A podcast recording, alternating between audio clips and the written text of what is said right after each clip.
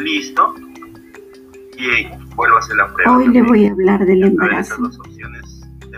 Desde la fecundación hasta el nacimiento del bebé pasan nueve meses. Este periodo se llama embarazo. Durante estos meses el bebé se forma durante el útero de la madre.